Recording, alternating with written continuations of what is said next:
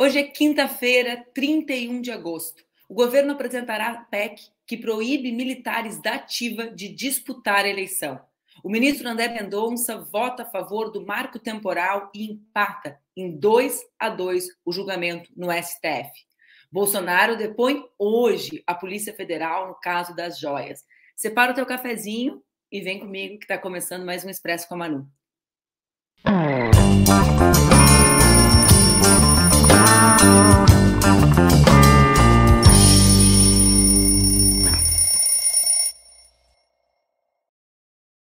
Bom dia, bom dia, bom dia. Quinta-feira, 31 de agosto, e está no ar mais um Expresso com a Manu, o nosso programa que acontece entre segunda e sexta-feira, aqui nas redes do Ópera Mundi, com transmissão simultânea pelas redes Ninja.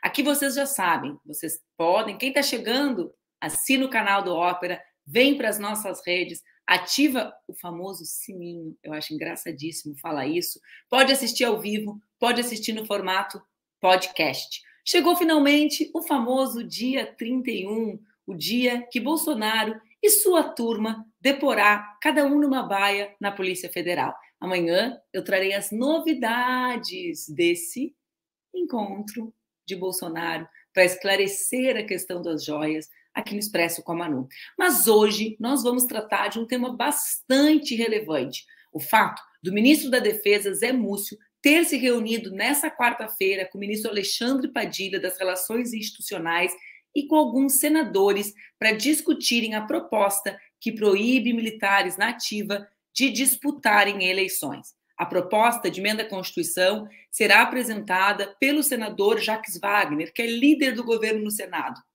E, segundo Múcio, terá o apoio do comando das Forças Armadas. Originalmente, o texto pensado pelo governo também previa veto à possibilidade dos militares da ativa assumirem cargos de ministro. Porém, segundo Múcio e Wagner, Jacques Wagner, houve o um entendimento de que, para ser ministro, é preciso haver um convite, enquanto para se candidatar, a decisão é do próprio militar. Esse texto não valerá para policiais militares. Isso porque o entendimento do governo é de que, com as polícias, como as polícias militares são subordinadas aos governos estaduais, cabe aos próprios governadores decidirem se querem impor algum tipo de limite ou restrição ou não, para que um policial militar da ativa possa disputar ou não uma eleição e possa ou não assumir cargo de natureza política.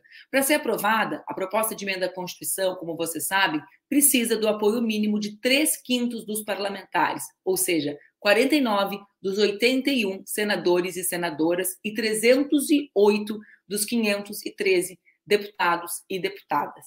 Em dois turnos de votação na Câmara e em mais dois turnos no Senado. Como é que funciona isso, gente? Para mudar a Constituição, precisa ter maioria. Essa maioria é três quintos, é esse número mínimo, né? Ou seja, não é uma maioria simples, é uma maioria qualificada com esse, com esse score. Vota duas vezes em cada plenário. Então, nós temos quatro votações com maioria, uh, com maioria real né, do plenário da Câmara. Essa medida do governo me parece uma grande sinalização de movimentos né, que o governo tem buscado fazer para colocar as Forças Armadas no seu devido lugar.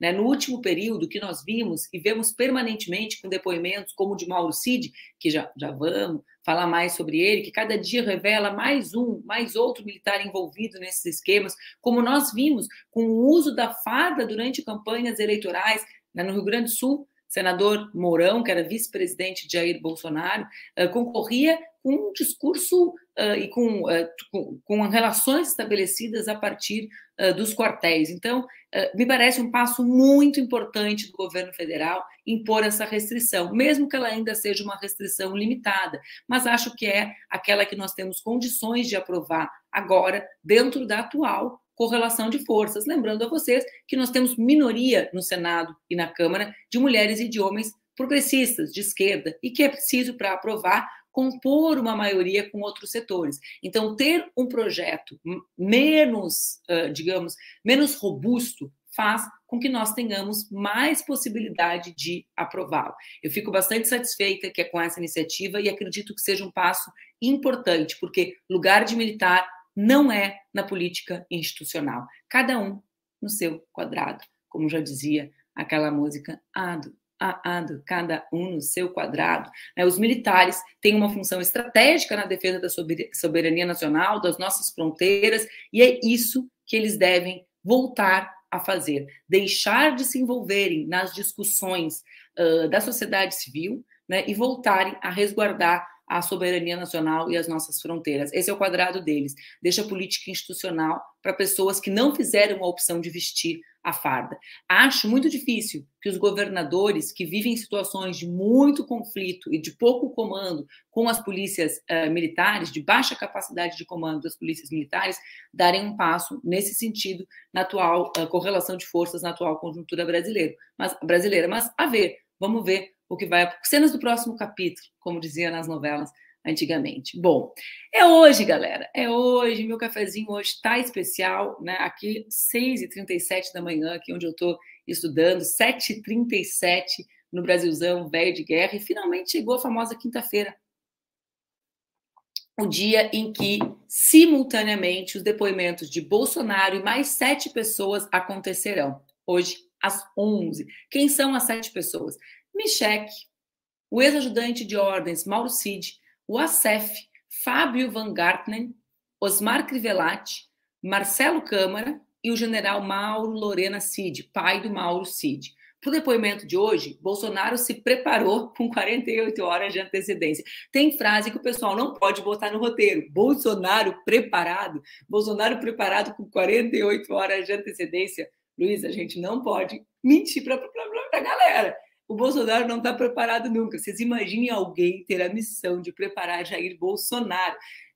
Bom, vamos lá. Ele se preparou por com 48 horas de antecedência. E um fato curioso chamou a atenção. Durante a apresentação, quem estava presente lá?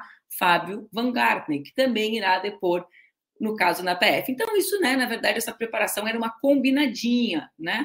Dentro dos limites, porque cada um vai estar na sua baia, lembrando bem. Isso que é um método utilizado para que justamente não saibam que tipo de questão será feita e que tipo de resposta será dada, ou seja, para impedir a combinação das respostas. Esse é o quinto depoimento que Bolsonaro presta à PF em diferentes investigações. O depoimento sobre a disseminação de fake news, que também estava marcado para o dia de hoje, foi adiado e ainda não tem data definida. O delegado responsável pelo caso aceitou o pedido de adiamento sobre as fake news que foi feito pela defesa, alegando não ser possível preparar o seu cliente para depor sobre dois assuntos. Bom, a gente sabe, o Bolsonaro é incapaz de depor sobre um assunto, de falar sobre um assunto, de respeitar uma pessoa, porque ele é absolutamente inapto e incapaz de qualquer atividade que requeira qualquer tipo de capacidade humana. Né? Então, na prática, imaginem o desafio de quem tenta preparar, do ponto de vista político, jurídico ou comunicacional, aquele homem. Né? Palmas para quem está tentando o desafio inglório. Não conseguirão. Enquanto isso, na sala de justiça, Mauro Cid, ex-ajudante de ordens de Bolsonaro, começa a fornecer à PF informações detalhadas sobre reuniões e conversas relacionadas a um suposto plano de golpe de Estado após o resultado das eleições de 22. Os interlocutores dizem que Mauro Cid deve fornecer informações detalhadas sobre as identidades dos militares, ex-ministros e outros funcionários do governo Bolsonaro que estiveram envolvidos na trama. Aliás, Micheque, ou a Mijoias, que se cuide, porque ela foi aconselhada por advogados a não fazer mais piada com esse escândalo. Isso porque além de ser alvo das investigações, ela tem um irmão que também aparece em relatório da PF e que está na mira do ela do STF. Mensagens de WhatsApp identificadas no, celular, famoso celular de Mauro Cid, mostram que Marcelo Câmara, assessor de Bolsonaro, pergunta ao militar sobre a situação de uma mala que o irmão da dona Michelle teria falado. Dizem que essa mala não era o próprio Bolsonaro, né? Nem o irmão da Michelle, que tinham outro conteúdo. Quem é o irmão da Michelle? Diego Torres Dourado, assessor especial de quem? De Tarcísio Freitas. Não falha uma, não falha uma. Vamos lá. O que que tinha na mala? A mala tinha esculturas recebidas por Bolsonaro como uma palmeira e um barco de ouro e foi despachada para os Estados Unidos, onde os presentes oficiais das autoridades do Oriente Médio seriam vendidos. Quem acertou a entrega da mala com Mauro Cid, segundo a PF, foi justamente esse irmão da Michelle. A Moamba viajou com Bolsonaro para Orlando, na Flórida, quando ele fugiu no dia 30 de dezembro de 22. As esculturas, no entanto, eram, seriam vendidas em Miami, onde há mais lojas especializadas no comércio de joias. Bom, amanhã a gente vai trazer notícias quentinhas sobre os depoimentos. Olhem lá. Ontem foi o dia do, do marco temporal no super, né? Ai, ai, ai, vamos lá. Ontem, o Supremo Tribunal Federal retomou o debate sobre o marco temporal e a análise começou na tarde de ontem a ser revista com um extenso voto de quem? De André Mendonça. Nós já sabíamos que ele votaria favorável. O placar agora está 2 a 2, dois votos contrários, o ministro Faquinha, o ministro Alexandre de Moraes e dois votos favoráveis. Curiosamente, os dois ministros indicados por Bolsonaro, André Mendonça e Nunes Marques. O julgamento foi suspenso pelo horário e vai ser retomado nessa quinta. O próximo a votar é Cristiano Zanin. A ministra Rosa Weber deve pedir para antecipar o seu voto, que tudo indica deve ser mais um voto contra o marco temporal, porque ela se aposenta no final do mês de setembro. Bom, antes de chamar a Mara Moira, eu quero conversar com vocês sobre um tema muito importante, que foge da pauta ordinária, mas que tem relação com o cinema brasileiro, com a cultura nacional. A Comissão de Comunicação do Senado aprovou ontem, na quarta-feira, a prorrogação até 2038 da reserva de produção audiovisual brasileira em canais de TV por assinatura. E o texto aprovado prevê ainda mecanismos contra a pirataria que devem ser criados pelo governo brasileiro. Mas vamos lá. O projeto teve algumas modificações. O senador Eduardo Gomes, do PL, surpresa, do Tocantins, pede para que as salas de cinema, pediu, né, para que as salas de cinema fossem retiradas do projeto. Sem validade desde setembro de 2021, a cota de tela cinematográfica obriga as empresas exibidoras a incluírem em suas programações filmes nacionais por um determinado número de dias, além do limite de ocupação máxima de salas de um complexo por apenas uma obra. Agora, após a modificação que aconteceu no dia de ontem, o tema do, da garantia de cotas para o cinema nacional e de garantia de um mínimo de distribuição de filmes entre as salas precisará ser alvo de um novo projeto de lei. Segundo os dados atualizados do Sistema de Controle de Bilheteria da Ancine, a fatia do mercado do cinema nacional em 23 está em 1,4%, contra uma média de 13% entre 12 e 19. Isso significa que imensos, 98,6% do público brasileiro que frequenta salas de cinema está assistindo a produções internacionais. Eh, isso é bastante grave, gente. Eu quero chamar a Moura, a Mara Moura, ó, que eu estou misturando até nome, Mara, para conversar sobre isso comigo, porque nós conversamos recentemente sobre Barbie. Bom dia! Ela está tá sem microfone, mas está com a camisa do Palmeiras, para ver que a gente comunica de muitas maneiras. Não precisa ah, nem olha só, né? Comunicação corporal, né? Então, Linguagem hoje corporal. eu com a camiseta do Ditadura Nunca Mais. Né? Que é, esse é o patrocínio que eu gosto. Esse é o que o patrocínio que eu gosto de uma camisa de futebol. Odeio. Não sei se como é que você pensa essas questões assim, mas eu tenho pavor de ficar. É, de, às vezes eu tenho pavor de usar a camisa do meu time porque eu não quero ficar sendo propaganda de Fiat, de não sei o que lá, de não sei o que lá. No Rio Grande do Sul, durante muito tempo, o maior patrocinador era o Banco Público. Então eu não Sim. me incomodava muito porque pelo menos era um banco público, né? Porque os times que não são do Sudeste, Dona Mara, eles recebem menos patrocínio do que os times do Sudeste brasileiro. Ah, sim, Igualdade sim. regional no futebol, sabia? Tipo o cinema uhum. nacional e o cinema internacional. A gente, a gente é o cinema nacional, no caso. Sim, entendo perfeitamente. Mesmo estando Não. na semifinal da Libertadores, a gente é o cinema nacional. Pois é. Sabe, contra tudo, tava... contra todos, né? Pois contra é, tudo contra todos. Pois é. Eu tava, Amara, esse tema do cinema nacional é um tema que não ganha muito destaque na mídia, né? Que a gente decidiu trazer para cá, mesmo com tantos assuntos, depoimento de Bolsonaro, militares fora da política institucional, porque a gente também tem que construir espaços para que determinadas pautas se tornem relevantes, como elas são de fato, né? Porque claro. a não exibição da, da, produção nacional tem um impacto grandíssimo na formação de plateia, no financiamento, nas linguagens, na cultura brasileira, né, Amara? Porque a gente, a gente também é aquilo que a gente vê, assim como a gente é aquilo que a gente lê, né? E se a gente não acessa o que o Brasil produz, a gente acessa basicamente só Barbie né? Porque na semana passada apareceu, quando a gente discutiu Barbie, a gente conversou sobre isso. Volume de ocupação da sala era só Barbie, Sim. era tudo Barbie, né? Sim. Não é, essa semana minha namorada me obrigou a ir ver o Besouro Azul.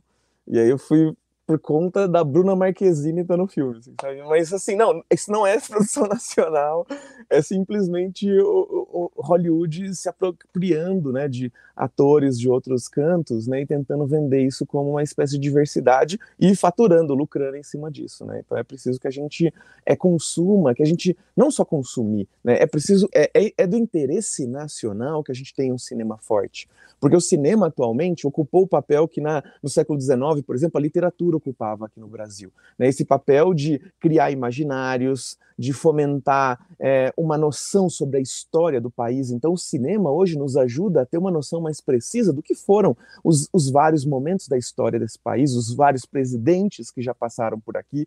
Né? Então, esse cinema que vai re, é, reconstruir é, momentos históricos. Agora vai sair o filme da Gal, que eu estou super ansiosa para ver. Né? É, é, então, vai sair o, é, se não me engano, o filme da Elis também vai sair agora, no, é, vai sair um filme sobre a Elis. Né? Então, de alguma forma, é, é isso. Esses, esses filmes, eles vão nos ajudando a ter uma noção mais profunda da nossa própria história, uma noção que a aula de história do colégio não dá conta de construir, por exemplo. Né? Ao mesmo tempo, esse, os, os, filmes, eles nos ajudam a imaginar um outro universo. E, e tem um papel muito forte também, muito importante, que é o cinema, ele não só está contando uma historinha, ele está vendendo um modo de vida também, né? E quando a gente fica vendo esses Isso. enlatados americanos, a gente está consumindo e, e, ah, internalizando, naturalizando esse jeito de existir, as expressões que falam, as roupas que usam, a maneira como se comportam, come. né? A gente, ontem à noite estava vendo com a minha namorada o, o filme, do, o desenho animado Rio, né? Aí colocaram uma arara tomando refrigerante, sabe? Aí você fala, Tá. é isso, né? É, é, esse tipo de situação, né? A gente vai naturalizando determinadas práticas sociais a partir do audiovisual. O audiovisual é importantíssimo para fomentar isso nas nossas vidas, né? Então a gente tem que tomar muito cuidado e a gente precisa também ter uma indústria é, cinematográfica forte, né? E para ter uma indústria cinematográfica forte é preciso ter um apoio do Estado, como os Estados Unidos têm, porque eles sabem que o cinema é uma das formas de externalização desse modo americano de existir, né? Que é o que é chamado de soft power, né? Ou seja, de maneiras de exercer o poder a, a partir de outros instrumentos que não a guerra e que não a diplomacia diretamente, né, Amara? Uhum. Porque os países exercem os seus poderes a partir das suas relações diplomáticas, a partir das suas relações comerciais e a partir da guerra, que é um instrumento final de construção de força, né? Que é o caso, uh, sobretudo, dos grandes impérios nesse momento em que vivemos nos Estados Unidos. Olha uhum. só, uh, a legitimidade do que se constrói a partir das outras ações é construída a partir do audiovisual. Ou seja, a ideia de quem defende esses dias, alguém estava comentando sobre uh, o Putin e o, o, a morte no acidente aéreo do inimigo dele, né, do cara que eu não consigo falar o nome dos mercenários. Uhum. Eu falei, nossa, gente, que surpresa, né? No meu tempo, os países eles faziam as coisas mais diretas, tipo assim, pegavam Saddam Hussein e enforcavam em praça pública, pegavam o Gaddafi e matavam. Quem fazia isso? Os Estados Unidos. Com qual argumento? Um sonho de liberdade, que é vendido uhum. Como eles consagram a ideia que legitima a guerra, né, Amara? De que são o país da liberdade, de que são o país que faz a guerra e a violência em nome da defesa das liberdades individuais. Eles consagram isso a partir da indústria audiovisual. Não é a guerra que consegue, não é a força que, que legitima a força. O que legitima o uso da força é o imaginário que eles constroem de um tipo de vida americano que é uhum. é vendido no audiovisual. Sim. Esse é o poder, é. né? E é sobre isso que a gente está falando. Então, essa discussão é associada à economia. O pessoal fica saudando o BRIC, ampliação do BRIC. Como exercer maior poder econômico e ter mais relevância, se não também aumentando a relevância do ponto de vista cultural, desse tipo de influência, né? Uhum. Não, é, e, e, aí a gente vai total, exatamente. Não, e oh, eu tô percebendo, um monte de pessoas ao meu redor fala total. E eu, ou as pessoas estão me copiando, estão influenciadas por mim, ou é natural, e só aí no Rio Grande do Sul não tem isso. Galera, aí no chat, por favor, me diz, é, é comum falar total? Porque assim, pra mim era, e agora virou uma marca registrada minha, não é possível. Nós patenteamos. É, é assim que funciona a, a, a coisa das patentes. Thomas Edison que o diga. Sim. Vê alguém fazendo alguma coisa boa, vai lá e registra. Total. Tá Mas a ideia, então, é, é, isso. A gente vai ter. É, é gente, é, eu, eu, fico lembrando, por exemplo, né, é, esse, esses filmes americanos sobre violência, sobre resolver isso. Né? Ah, não, o, aquele. ah, todo o Estado falha, a polícia falha, a pessoa vai e, e faz justiça com as próprias mãos. Ou então esses filmes que vão colocar justamente o, o sistema é, o FBI, a CIA, como grandes agências que mantêm a paz mundial, às claro. vezes fazendo coisas tenebrosas, mas pensando na paz mundial né? Ou quando vão fazer coisas tenebrosas, alguém lá dentro, muito ético, muito moral, impede isso sozinho, né? Contra tudo e contra todos, faz acontecer, faz com que a empresa volte aos eixos e volte a é, pensar no bem comum e em respeitar a regulamentação existente. Então, ou seja, é muito interessante a gente ver como é que o, o, próprio cinema ele vai naturalizando essas práticas. A gente precisa ter contato, é, ter noção, consciência disso, né? Como é que a gente não está apenas consumindo uma historinha, vendo uma historinha que vai entra por um ouvido e sai pelo outro. Aquilo afeta profundamente a nossa noção de o que é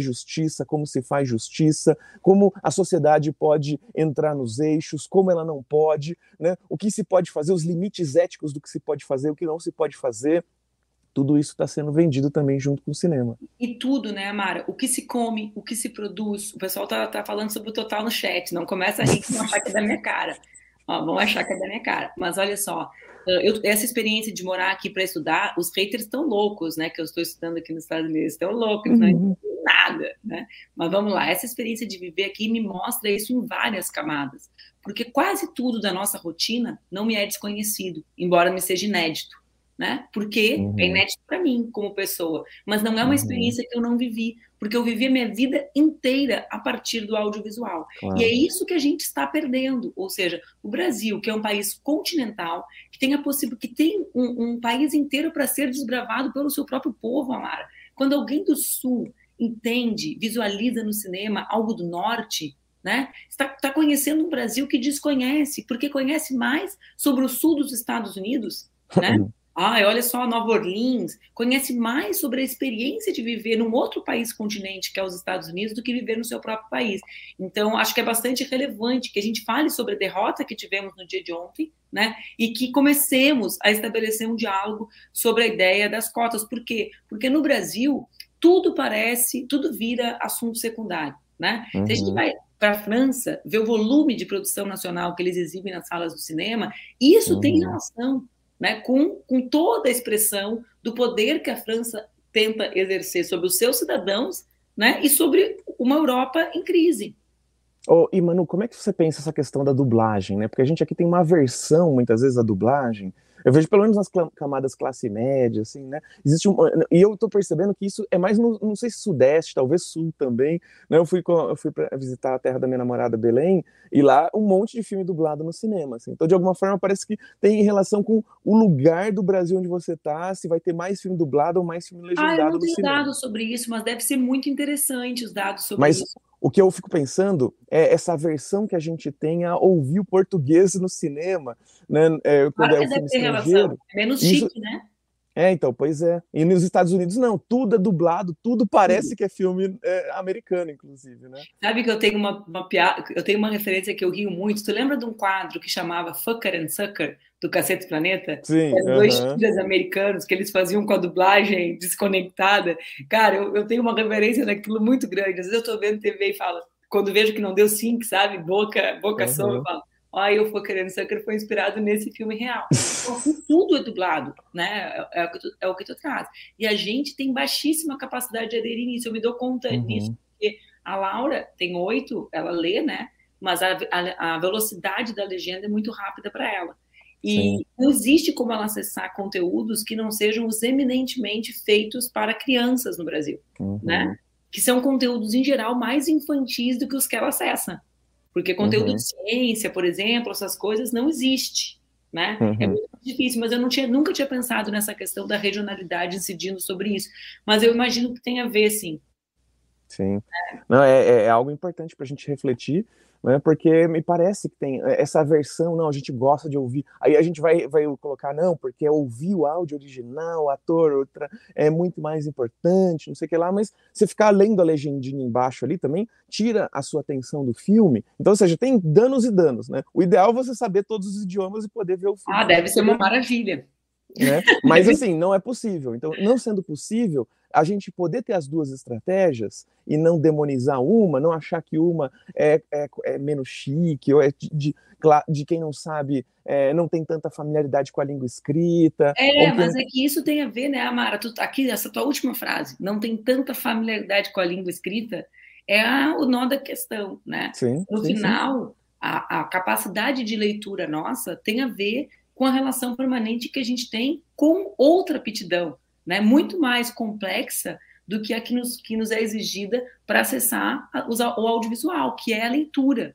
E a leitura é um direito negado do ponto de vista fluido por uma parcela imensa de brasileiras e brasileiros. Né? Porque uma coisa é ser alfabetizado e outra coisa uhum. é ser leitor. O Brasil é um país que lê pouquíssimo, né? Sim, inclusive sim. em função da, do tardio letramento do seu povo. Uhum. Era proibido de, de, estudar, porque nós somos o país da mais longeva escravização de pessoas. Então, sim, tem relação. Sim, sim. E aí, agora, quando tu falou essa frase, eu falei, claro, é isso. No é final, é isso, não? É isso, né? Nitidamente, é, é uma questão rápido. super elitista, uma questão claro, super elitista. É sobre quem lê rápido e quem não lê rápido. E quem lê rápido? Lê rápido quem lê.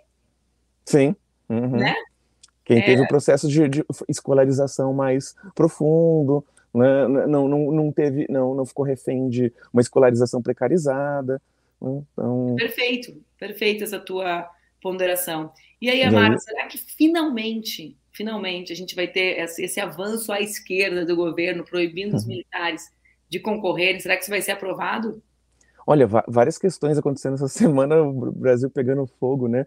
Essa questão do, da, da proibição dos militares da ativa de disputar a eleição é, é, crucial. Acho que a gente viu aí nesse último governo é, o que, que é o quão danosa pode ser a participação de militares, até para a própria noção, para as próprias forças armadas, né? Então é interessante que isso está sendo apoiado pela cúpula, né? Então por, é, pelos manda-chuvas ali das, das, forças armadas, que porque isso realmente a gente está vendo, né? Os danos que foram causados. É preciso que a gente separe as esferas, é preciso que a gente tenha é, cada cada um no seu quadrado, até para a gente não desacreditar completamente essa instituição. A gente vive um momento de desacreditar, de desacreditar as instituições, eu acho que também isso é algo que a gente precisa discutir, é, e eu, eu, gosto muito do seu programa, eu gosto, e gosto muito de participar dele, porque eu sinto o quão politizador é isso aqui. Eu queria. Posso fazer um elogio, inclusive? Ai, estou precisando, é. Mara.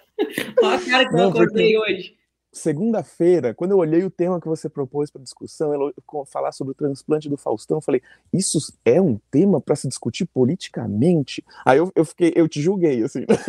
e aí quando eu cliquei, dei play e fui ouvir, foi caramba, isso aqui é muito central para a gente pensar Brasil, né? É, isso aqui não é simplesmente Não por nada, direito, pra... falou tanto sobre isso. Uhum. Isso é sobre o SUS, porque é claro. muito raro um homem que nem o Faustão chegar no SUS. Sim, nossa, eu achei aquilo fundamental. Eu não sabia de tudo aquilo, né? A boa parte da população também não sabia. Estava vendo um monte de é, reportagem sensacionalista, de manchete, não sei o que lá, né? Um monte de gente né, falando, ah, é, é porque ele tem dinheiro, não sei o que lá. E, e aí você trouxe o debate de uma forma muito sofisticada e, e eu, eu, sinto que a gente está aprendendo com você aqui, aprendendo com esse programa, aprendendo com os convidados, com as convidadas e que alegria poder fazer parte desse time. Nossa, fiquei até que vergonha agora. sabe que tem um segredo meu que ninguém sabe, Amara. Quer dizer, eu tento falar e as pessoas me chamam de mentirosa. Hum. Eu sou tímida, cara. As pessoas falam assim, ah, tá tímida. Sim, eu sou tímida. Daí, daí me respeita a minha timidez, ela pode ser esquisita, mas eu sou tímida. Mas obrigada. Sabe que eu, eu, eu tenho aquele tema do Faustão, assim, a escolha da pauta é sempre um desafio, né? Porque existe a uhum. pauta que está acontecendo e existe a pauta que não acontece, que não acontece. Tipo, não acontece a pauta do cinema como agenda nacional. Mas a gente não, não aconteceu a pauta das oito mulheres ameaçadas, Amara. Não uhum. aconteceu, cara, é um escândalo, é uma imoralidade. Um uhum. país ter oito, oito deputadas ameaçadas simultaneamente, isso não ser um assunto nacional, né? Só que a, a, gente tem que fazer o esforço de combinar, né? E aquele, e aquele tema do Faustão, ele para mim, ele foi um tema assim muito chocante, porque porque ele era o tema mais bonito para se falar uhum. sobre doação de órgãos, que é um problema, né? É um problema, as pessoas não sinalizam, as pessoas não sabem, as pessoas ignoram. É um, é um processo que impõe um conjunto de violências para quem está perdendo alguém, porque torna o processo da perda mais longo, né?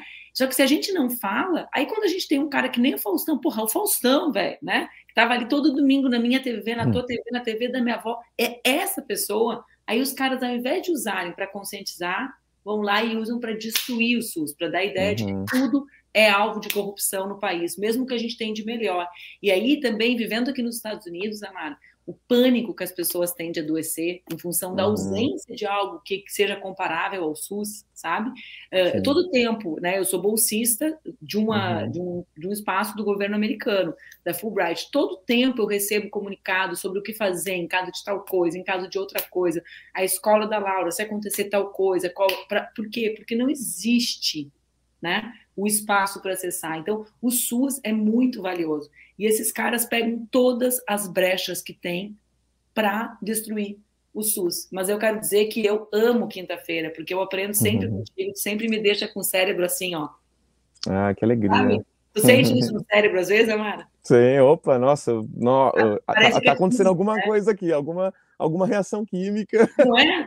É físico, né? Às vezes. Quando a pessoa me deixa pensando em muitas coisas que eu não sei, tipo tu, meu cérebro uhum. parece que tem cócega, assim, ele fica, eu fico horas, horas funcionando. Não, Mas eu acho só... que e esse, e esse tema ele se conecta com outro também que está super em, em, alta nessa semana, que é essa questão da taxação dos fundos de super ricos, né, que a gente está vendo também, não, não de hoje, né, isso é antigo, e é algo que a gente precisa explorar, pode até mais para frente explorar com, com, um pouco mais de, de, profundidade, né, que é essa demonização dos impostos, né? Então essa noção de que pagar imposto é algo mal em si, né? E a gente tem que pagar o mínimo de imposto possível, porque vai tudo para corrupção, que é uma forma de demonizar a política, de colocar tudo no mesmo balaio, de, de é, tentar se esquivar, e sobretudo se você é das classes mais dominantes, classes altas, médias, né? Então, de alguma forma, é preciso que a gente enfrente esse debate, né, dessa demonização dos impostos, demonização do Estado, demonização da política, demonização do SUS, demonização das universidades. A gente está vivendo esse momento, está precisando enfrentar, precisa criar uma, narrativas que se contraponham a essa demonização. Né? E é por isso, Amara, que é tão sério o envolvimento dos militares no governo Bolsonaro. Por quê? Porque as Forças Armadas são uma instituição importantíssima num mundo que vive uma transformação geopolítica intensa. Né? Então, percebe, a gente vive um mundo com guerra na Ucrânia, a gente vive um mundo com a disputa para ver quem é a superpotência da vez. A gente está assistindo ao vivo né? a transformação desse mundo com o avanço da China e com o esforço para manutenção do poder dos Estados Unidos e do continente europeu. Nesse contexto, a defesa da soberania nacional, num país que tem no seu território a maior parte do, da, da, floresta amazônica, não é algo irrelevante. Aí, esses Mauro Cid da vida se envolvem nessa chinelagem do bolsonarismo e, inclusive, uma galera no, nossa às vezes diz: acaba com as Forças Armadas, acaba. Não, é preciso colocar sim, eles sim, no lugar sim, deles. E o lugar deles é justamente a defesa da soberania nacional. É por isso que medidas como a proibição deles concorrerem a cargos eletivos, né, que é o que é mais numérico, né, porque a questão do, do ministério seria importante, mas acho que realmente é um argumento razoável, né? Tem que ser convidado, não é uma escolha individual apenas. Mas é por isso que tirá-los dessa política institucional é não um gesto de vingança, mas um gesto de fortalecimento, porque sim, sim, sim, é essa chinelagem que destruiu a imagem das Forças Armadas no Brasil e que está uhum. mandando destruição. Essa gente chinela, essa gente corrupta que vai depor daqui a alguns minutos na Polícia Federal. E, e, e aí, pensando nisso também, é, é, essa questão da taxação dos super ricos, né, dos fundos, eu gostei muito da fala do Haddad, ele colocando isso aqui não é um negócio Robin Hood, de tirar dos ricos e dar para os pobres, de uma vingança. Não, isso aqui é de funcionamento normal de uma sociedade. Se não está ocorrendo essa taxação desses fundos, né, isso é um problema da sociedade, de uma sociedade democrática, de direito. Então é preciso que a gente intervenha aqui. Né? Então, ou seja, a gente está vendo aqui figuras que são muito ricas, que podem passar a vida inteira sem ser taxados nessas, nesses fundos. Né? E é preciso que a gente conheça eles, né? é preciso que a gente conheça o sistema financeiro, que a gente entenda melhor né, sobre como é que funcionam essas oportunidades que se abrem né, para esses super ricos e que a gente vá também é, é, fechando né, comportas que permitem que tanto dinheiro é, passe, né, é, seja produzido sem que o governo possa retirar uma fatia justa desse valor né, e reverter em benefício da sociedade. Né? Então, para que a gente possa ter né, a, o, a, o, aumento da isenção do imposto de renda, é preciso que a gente tenha né, mais ricos pagando o que é direito, nem é pagando é, ser, e depois, ser, Amara, ser punidos, não é ser punidos, é pagar o que devem. Né? Amara, eu ia dizer o seguinte: e depois essa galera tem a cara de pau de adesivar os seus carros com aquele adesivinho chega de impostos. Né? Quem paga imposto nesse país é o povo trabalhador e a classe média. É, é, essa fatia, é a classe média adere facilmente às ideias de 2.500 pessoas que simplesmente não são taxadas, que os seus filhos, quando recebem de herança, não são taxados, só que eles associam né? O dinheiro deles, e não, não é só o dinheiro, né?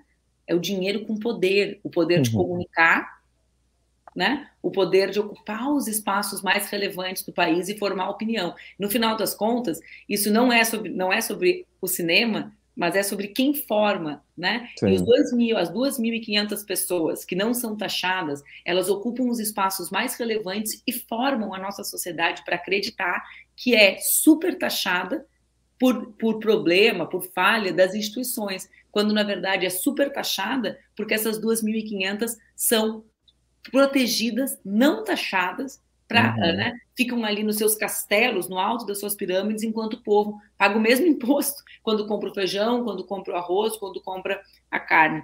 Né? Agora os itens da cesta básica vão ficar fora, né? Então deu uma, deu uma melhor, vai dar uma melhorada. Maravilha. Amara Moira de camisa uhum. do Palmeiras, celebrando o meu internacional, foi para a semifinal da Libertadores.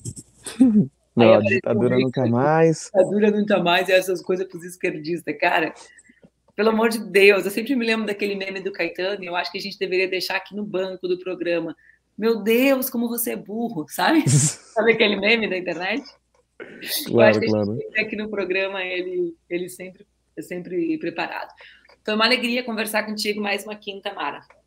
Ó, feliz demais. E ó, deixa eu dar um último aviso aqui. Tá, que quinta quiser. que vem, acho que a gente vai ter que remarcar, né? Eu não vou conseguir participar porque eu vou estar no Rio de Janeiro participando da do, é, da, da, minha da Bienal do Rio, né? E depois ah. da participação na Bienal vai ter o relançamento do meu livrinho Absurdo e se eu fosse puta. Agora vai sair com uma nova editora, com nova capa, texto todo revisto. A gente vai fazer o lançamento lá no Rio, né? E eu vou avisando nas minhas redes sociais, então fiquem aí de olho que vai ser um acontecimento. Que massa! Me no, avisa nas redes que a gente tu não vai estar aqui, eu vou fazer o programa sozinha, mas aí eu te divulgo. Uma das grandes Perfeito. penas que eu tenho de estar estudando longe é não poder participar da Bienal. Fiquei triste quando chegou aquele concurso. Falei, pô, gente. Vamos fazer um lançamento aí, vamos fazer um lançamento. É, acho que vai ter que ter. Um beijo e boa Tchau, querida. semana que vem, então, se eu não te ver. É isso, a Mara Moura é maravilhosa. Semana que vem na Bienal, os eventos literários do Brasil estão super acontecendo, né, gente? Eu não sei se vocês acompanham. Bom, eu quero desejar uma boa quinta-feira para nós que estamos tomando o nosso cafezinho. Com certeza mesmo, essa quinta-feira não será boa para Bolsonaro e a sua galera que irá concomitantemente para a Polícia Federal fazer o seu depoimento. Amanhã, o Expresso com a Manu o dia 1 de setembro é o dia que eu mais aguardei para fazer nas últimas duas semanas, desde que foi anunciado esse depoimento concomitante de toda a galera. Amanhã a gente conversa às sete e meia da manhã, certamente sobre os depoimentos de Bolsonaro, talvez ele tenha dor de barriga, algo dessa natureza. A gente conversa sobre isso e sobre tudo aquilo que aconteceu no dia. Um beijo grande, fiquem bem, até amanhã aqui nas redes do Opera Mundi.